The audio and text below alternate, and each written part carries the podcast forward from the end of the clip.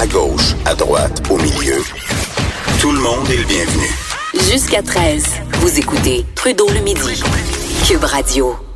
On apprenait hier dans la presse, jour du Seigneur, par ailleurs dimanche, que les baptêmes catholiques étaient en chute libre au Québec. Est-ce que c'est vraiment surprenant? Euh, J'ai envie de vous répondre que non. Évidemment, on sait euh, que depuis les années 70, on a sorti la religion euh, de l'espace public et de, que de plus en plus, en fait, on n'a on plus de cours dans les écoles euh, de religion. On, on enseigne justement euh, plus l'éthique et la culture religieuse. Donc, c'est pas vraiment étonnant.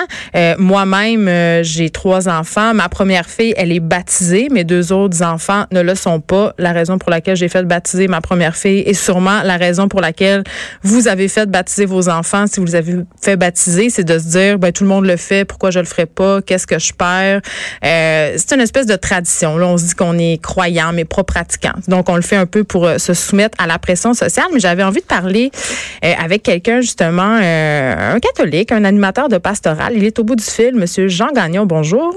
Bonjour, Madame Peterson. Vous allez bien?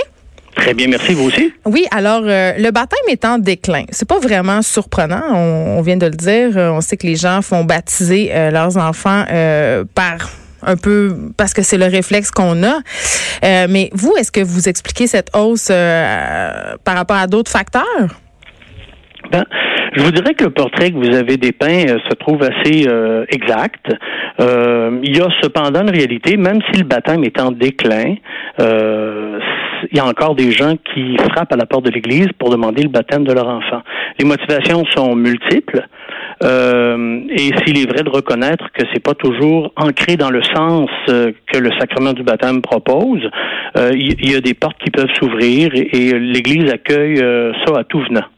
Mais en même temps, Monsieur Gagnon, je peux pas m'empêcher de penser que avec les scandales sexuels qui ont touché l'Église depuis quelques années. on n'arrête pas d'apprendre, euh, bon, euh, qu'il y a des prêtres pédophiles, que l'Église a décidé de cacher ça. Bon, vous avez certainement vu parler, euh, passer ça, vous en avez parlé. Euh, c'est sûr que l'image de l'Église en ce moment est pas à son meilleur. Vous avez raison, l'Église vit actuellement une, une grande crise de crédibilité. Cependant, je ne crois pas qu'on puisse euh, mettre euh, sur ce, cette crise-là le fait que les baptêmes euh, au Québec sont en baisse, parce que c'est un phénomène qu'on observe depuis une vingtaine d'années et que, écoutez, je pense que les gens sont aussi capables de faire la part des choses. une minorité de personnes qui ont posé des actes tout à fait condamnables ne peut entacher toute la majorité.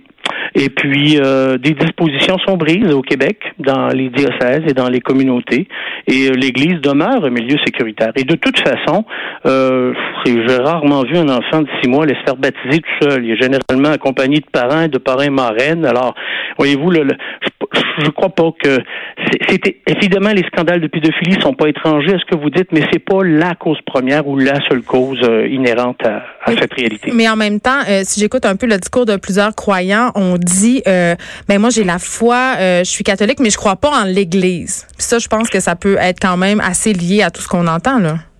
Oui, tout à fait. Écoutez, la foi en la foi dans le Dieu de Jésus-Christ, c'est une chose, et euh, la tradition de l'Église et les, les, évangiles dans la Bible nous rappellent que euh, Jésus a voulu une communauté de personnes croyantes euh, qui se rassemblaient en son nom pour continuer, bon, sa proposition de vie, hein, une vie dans l'amour, dans l'entraide et tout le reste.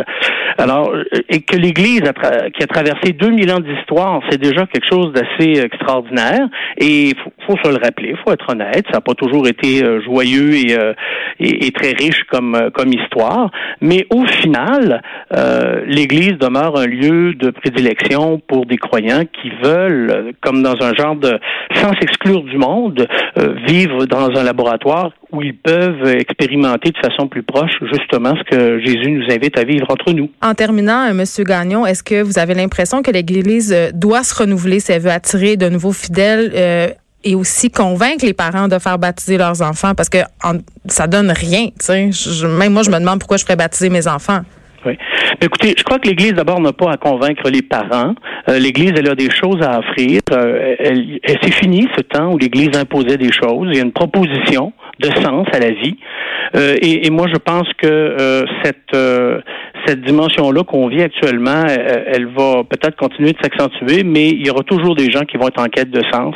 Et l'Église a une proposition fort intéressante à, offrir à ces gens-là et, à leurs enfants. Mais évidemment, il faut que ces gens-là décident et veuillent s'inscrire dans, dans, dans ce chemin-là, à leur manière, certes, mais quand même s'inscrire dans ce chemin-là. Merci beaucoup, Monsieur Jean Gagnon. On rappelle que vous êtes animateur de pastoral au diocèse catholique de Québec. Merci de nous avoir parlé. Ça m'a fait plaisir.